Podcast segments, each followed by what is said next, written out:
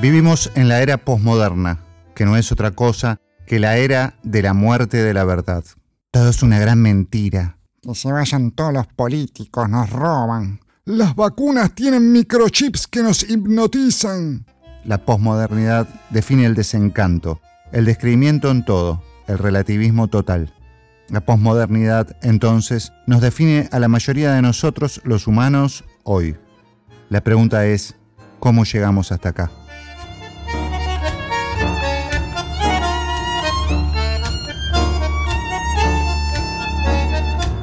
Soy Gabo Merlino, esto es Cambalache, la historia del otro lado de la historia. Un espacio para deconstruir la historia, sus olvidos y malos entendidos, sus personajes, su música y sus libros.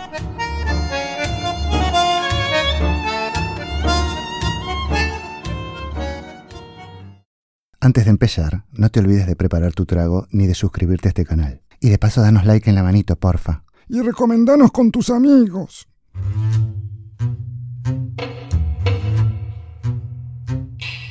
Para el ser posmoderno del siglo XXI, no hay verdad, no hay ideología, no hay mitos, no hay dioses, no hay historia y nada importa. Esta vez no nos van a engatusar, dice, aunque como nada importa, por nada me preocupo y soy cada vez más ignorante. Mi ignorancia es el precio de no creer en nada. Pero, ¿qué más da? No miro televisión, no leo los diarios, no sé quién es el presidente, me da lo mismo. El pensamiento posmoderno puede tener un aspecto positivo en el sentido que busca evitar caer bajo las redes de dogmas y fanatismos, relativizando todo, pero a su vez el desinterés que promulga es muy nocivo para la educación y las culturas de las masas, ya que mucha gente termina cayendo en el desconocimiento de hechos concretos y siendo fácilmente manipulable.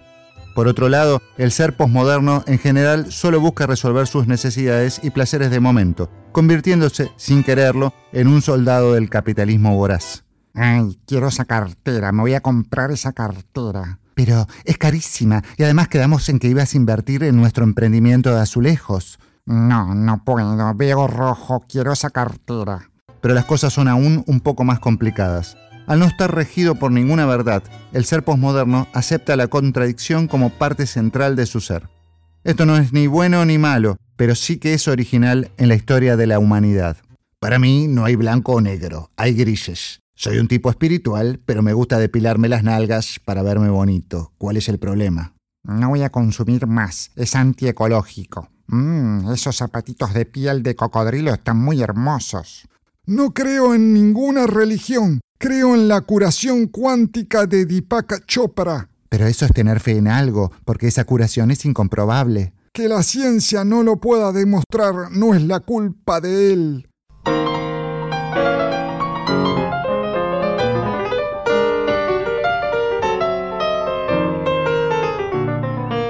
El concepto de la verdad y las verdades absolutas venían tambaleándose desde hacía bastante tiempo, más precisamente desde el siglo XVIII, la época en la que la razón terminó de imponerse por sobre la fe y en la que el capitalismo se proclamaría definitivamente como el nuevo sistema de orden mundial, ayudado por las tecnologías de la revolución industrial.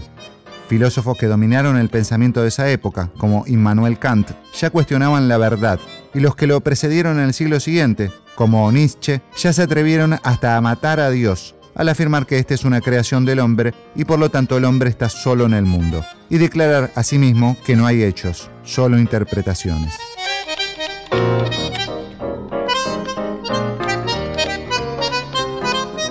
En ese mismo siglo XIX, los artistas románticos hacían nacer la modernidad contracultural, que se oponía a la modernidad de la razón. Para ellos el arte sería la manera de llegar a la verdad y no la ciencia y el pensamiento lógico. El arte transgrede, lo otro es conservador. Ya a principios del siglo XX, los artistas y las vanguardias de ese entonces van aún más allá en el desafío a la modernidad dominante. Para ellos, el arte no es copia de la realidad, es la cara oculta de la realidad, es lo que puede desenmascarar al sistema, que es la gran mentira, y a la sociedad conservadora heredera de la era victoriana.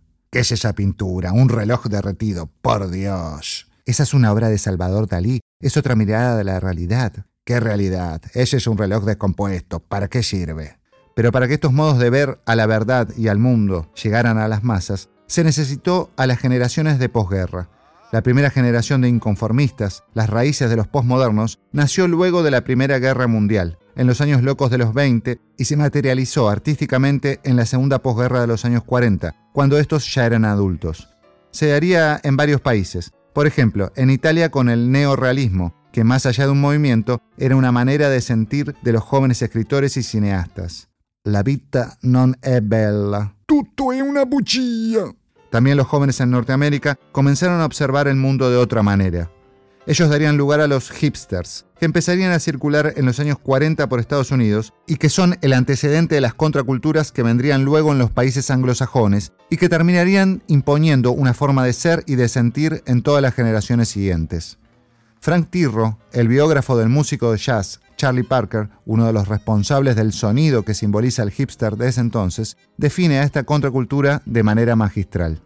El hipster es un hombre subterráneo. Es amoral, anarquista, cortés y sobrescivilizado hasta la decadencia. Puede conocer a una chica y rechazarla, porque sabe que saldrán en citas, se tomarán de las manos, se besarán, se acariciarán, fornicarán, quizás se casarán, se divorciarán. Así que, ¿para qué iniciar todo? Conoce la hipocresía de la burocracia, el odio implícito en la religión. Entonces, ¿qué es lo que éste valora? como no sea para pasar la vida evitando el dolor y ser cool. Anda buscando algo que trasciende toda esta sandez y lo encuentra en el jazz.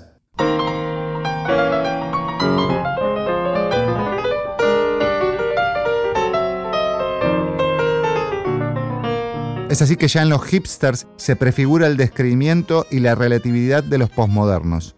También otros grandes rupturistas del arte, como Astor Piazzolla o Miles Davis en la música o Julio Cortázar en la literatura, pertenecen a estas generaciones, sin ser considerados propiamente hipsters. A los hipsters los sucedieron otras contraculturas relacionadas. En la década del 50 los beats, en los 60 los hippies y otros movimientos. Ya para los 70, el pensamiento posmoderno de la sociedad se estaba estableciendo en los jóvenes y también estaba siendo analizado en los intelectuales, a través, por ejemplo, de la obra de Michel Foucault y Jean-François Lyotard.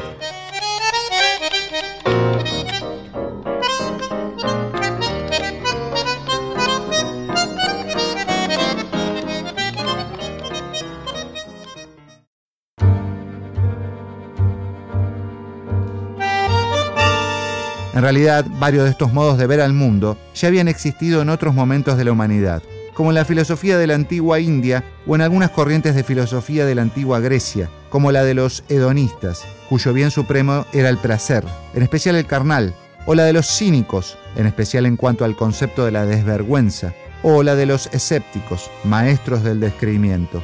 Pero esta era y es la primera vez en la historia que este pensamiento es el dominante en una sociedad entera. Esas primeras generaciones de posmodernos, los anteriores a los 90, estaban todavía ideologizadas en algunos sectores y son las responsables de muchos cambios favorables y aperturas en los derechos civiles, como la lucha contra la discriminación de razas, la aceptación social de gays y lesbianas, la lucha por la igualdad de derechos de las mujeres, el reconocimiento de todo tipo de minorías y la liberación sexual. Pero en definitiva, fue desde pasada la Segunda Guerra Mundial, en 1945, que las nuevas generaciones comenzarían a delinear el pensamiento posmoderno que terminaría definitivamente de imponerse después de la caída del muro de Berlín en 1989. ¿Por qué? Porque no había nada en qué creer. Los dos sistemas dominantes, el capitalismo y el comunismo, habían fracasado. El capitalismo hizo de la explotación y la desigualdad sus caras. El comunismo hizo de la burocracia y la represión su identidad. Las ideologías fueron arrastradas en esa derrota. La religión, que ya venía perdiendo desde hacía tiempo la batalla contra la razón, también. Y la razón, cuyo soldado era la ciencia, la misma ciencia que había creado las bombas atómicas y la bomba nuclear que amenazaba a toda la humanidad, ya se había convertido en asesina. La tecnología ya no sería solamente sinónimo de progreso, podría serlo también de destrucción. Entonces, la única verdad, si es que había alguna, es que todo había salido mal. Y todavía no había venido el bicho del 2020. No lo nombres que YouTube nos baja el audio.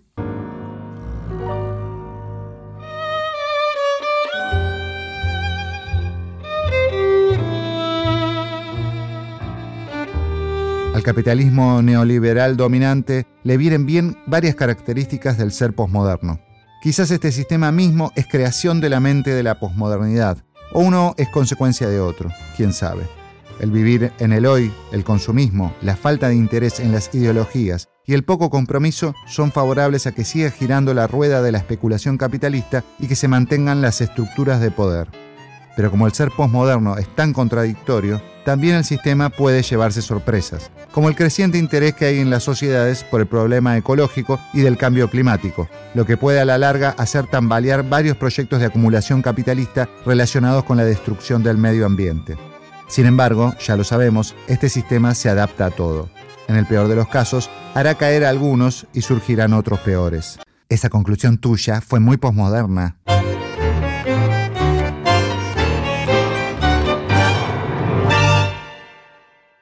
En el mundo posmoderno, los medios de comunicación son centrales como constructores de realidad. El exceso de información a la que estamos expuestos y de la que somos parte no solo nos hace perder la intimidad y ser controlados de una manera inusual en la historia, sino que es lugar fértil para las fake news, las noticias falsas. Contrario a lo que muchos creen, las fake news son viejas como la humanidad misma. Lo novedoso hoy no son las fake news, sino la indiferencia de la gente por el concepto de verdad. Atravesamos los tiempos de la aceptación de la muerte de la verdad. Todo es mentira, entonces si no hay verdad, tampoco la mentira existiría. No hay mentiras ni verdades, solo hay show, sensaciones, y es por eso que el envase del mensaje termina siendo más importante que el contenido. El presidente mandó a encarcelar a un grupo de skaters. ¿Quién te dijo esa estupidez? Me vino en un video de WhatsApp, pero debe ser verdad porque estaba muy bien editado. En la posmodernidad, todo termina siendo un gran relato, inclusive la ciencia, que falla y se reinventa. No debe ser verdadera ni falsa, debe convencer, aunque no para siempre. Nada es para siempre, todo puede ser de otro modo. El lenguaje es lo más cercano a Dios que hay en la era posmoderna, porque crea realidad, una realidad que puede no ser tangible y mucho menos verdadera, pero que es aceptada como tal. El tango debe haber pasado de moda porque no se la ve en la televisión. Ah, sí, sí, sí. Si no está en la televisión, no existe.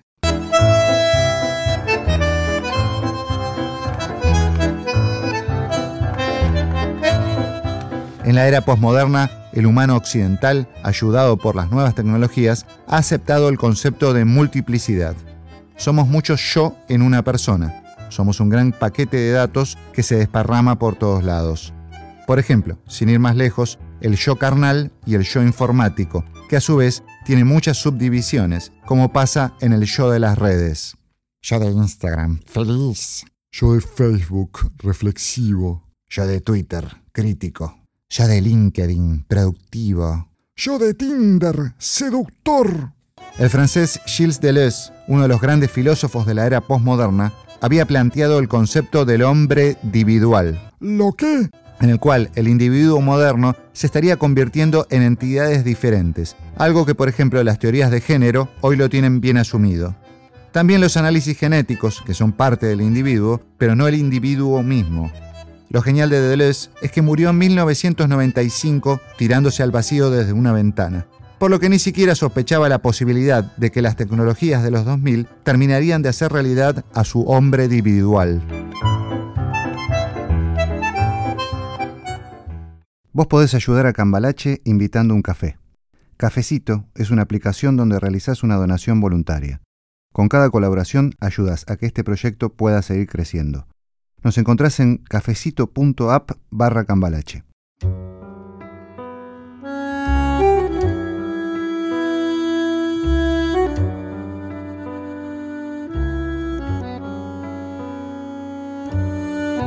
Cierto también es que la razón y lo que llamamos realidad tambalean desde siempre en nuestra percepción y que el hombre individual está presente desde siempre. Un buen ejemplo de esto es el caso de los sueños, tan absolutos en nuestra vida como cualquier otra cosa y aún indescifrables. Una persona promedio pasa el 33% de su vida durmiendo. El cálculo es fácil, son las 8 horas promedio de las 24 horas que tiene el día. Entonces, esa misma persona racionaliza solo el 66% de su existencia, ya que todo lo comprendido en el mundo de los sueños es considerado socialmente fantasía, o en el mejor de los casos literatura, o dentro de una parte de la ciencia, psicología aplicada a una realidad que solo es entendida como tal en el espacio en el que estamos despiertos. Para la ciencia y para el pensamiento humano en general, el momento del sueño, el tercio ilógico de nuestra vida, es solo la subordinación de la vigilia, la misma que rige sobre nosotros, probadamente, solo dos tercios de nuestra existencia, olvidando que nuestra alma, espíritu o cerebro todopoderoso para los más racionalistas, desarrollan durante 25 años de una existencia promedio de 75 una vida paralela a la que apenas conocemos y peor aún, apenas tomamos con seriedad.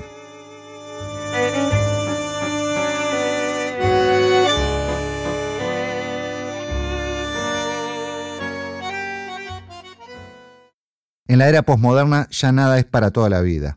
La medicina nos permite modificar nuestro cuerpo. Nuestro cuerpo también es dueño de múltiples yo. Asimismo, aparecen canales de difusión que se independizan de los oficiales. Las vías de llegada a la opinión pública atraviesan ahora muchos carriles.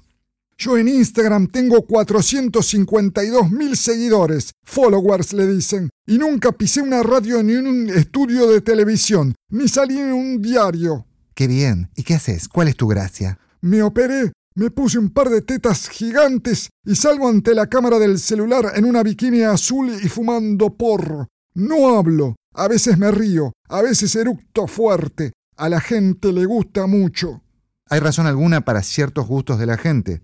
Nos embrutecimos, nos dominan las estrategias de marketing, nos seducen ciertas cosas no convencionales aunque nos cueste comprender por qué.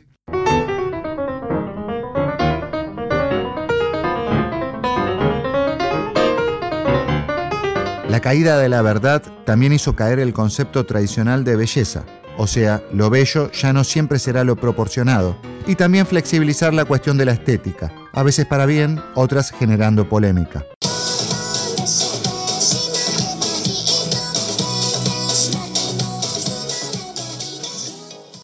Si no hay verdad, no hay verdad en el arte tampoco. Todo es arte y nada es arte. Todo es estético y no existe la estética de élite. Fue así que nació el arte quiche, y junto a él la mezcla de lo que antes no se podía mezclar. Los cómics como hecho artístico, las fusiones de cantantes de rock con músicos clásicos, intelectuales bailando en televisión y bailarines teorizando política en la radio. La obra de Quentin Tarantino podría ser considerada parte de este mundo, y este mismo podcast es una prueba de este universo. Tratamos de hablar de un tema serio como la posmodernidad y nuestros personajes dicen cualquier cosa, y suenan músicas muy diferentes entre sí. Este formato hace 50 años hubiera sido impensable. Ahora la culpa la tenemos nosotros. Desagradecido, yo te traigo followers.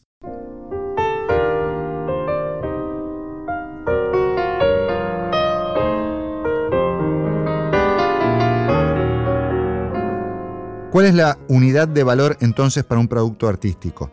La respuesta del mercado es una de ellas. Un producto no es bueno ni malo por su calidad, porque como no hay verdad, no hay manera de definir una medida de calidad. Solo se puede medir entonces por la respuesta de los que lo consumen. Si se vende, es bueno, si no se vende, no sirve. Si está bien vendido, va a tener más chances de ser exitoso, o sea, en la concepción postmoderna, de ser bueno.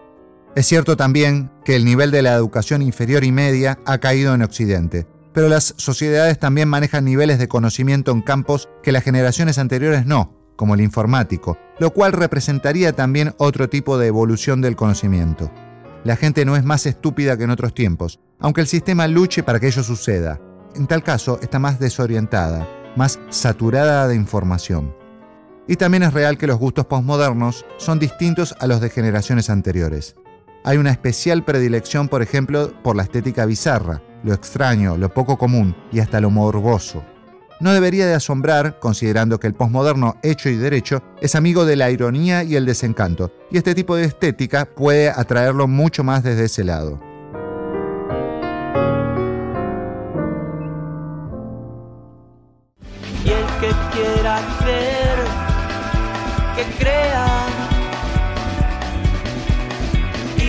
Que no, su razón tendrá.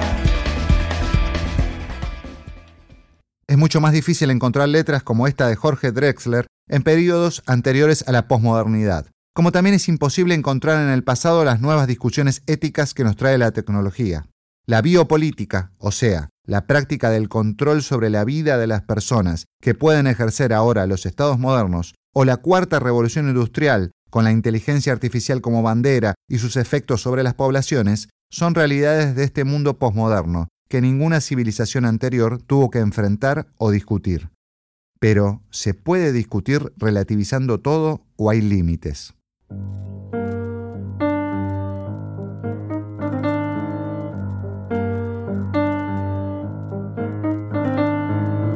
Algunos posmodernos funcionales al sistema sostienen que las ideologías son la religión por otros medios.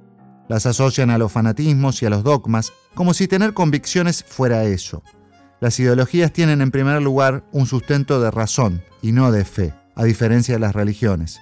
Y en segundo lugar, una ideología solo sería fanatismo si no sabemos aceptar los cambios, como en cualquier aspecto de la vida, porque las ideas evolucionan, pero los dogmas no. Hace 100 años la mayoría de los hombres de ideología, tanto de izquierda como de derecha, despreciaban a los homosexuales. Hoy ese porcentaje varió considerablemente en los dos bandos, y hasta hay muchos de ellos que apoyan medidas escandalosas para otros como el aborto. Estas personas fueron evolucionando en su pensamiento y siguen, de todos modos, con sus ideologías de un lado o del otro del espectro. No me parecen fanáticos porque sigan estando a la derecha o a la izquierda. Sin lucha de ideas, estamos a merced del caos o sea, de nosotros mismos, y los perversos sistemas globales que nosotros mismos creamos.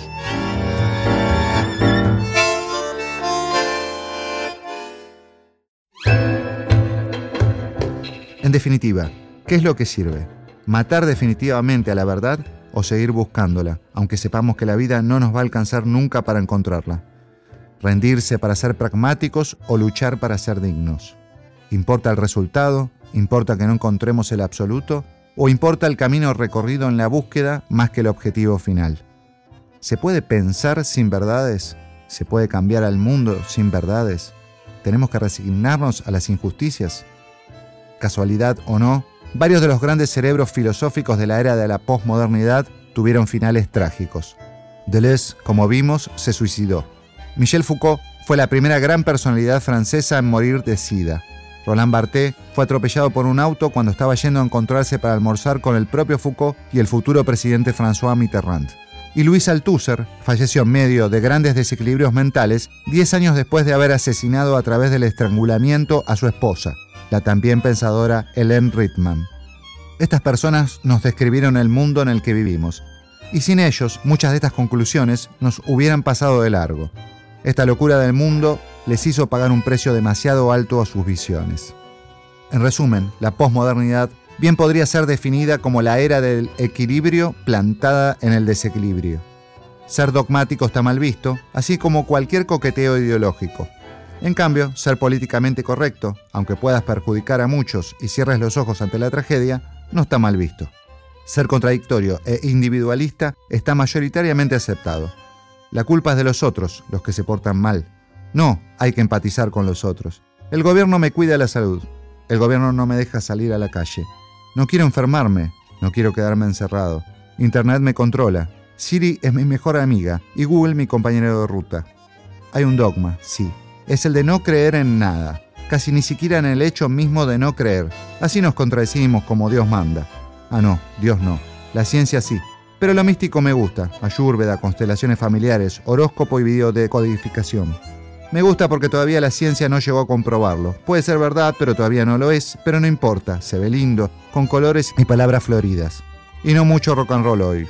Excederse, traspasar límites, transgredir es ahora de mal gusto, especialmente en cuestiones políticas, porque en estética transgredir es cool. Y al mismo tiempo hacer lo contrario, o sea, respetar lo establecido, es sinónimo de atraso y rigidez mental. Entonces, ¿trasgredo o no? ¿Rezo o filosofo? ¿Medito o me emborracho? No entiendo nada. Mejor me quedo en la cama. Buenas noches, América. Ay, qué bailarines carnosos, Rodolfo. Y mirá a mujeres, Matilde. Qué cositas. Así estamos, país. Soy Gabo Merlino, esto es Cambalache, la historia del otro lado de la historia.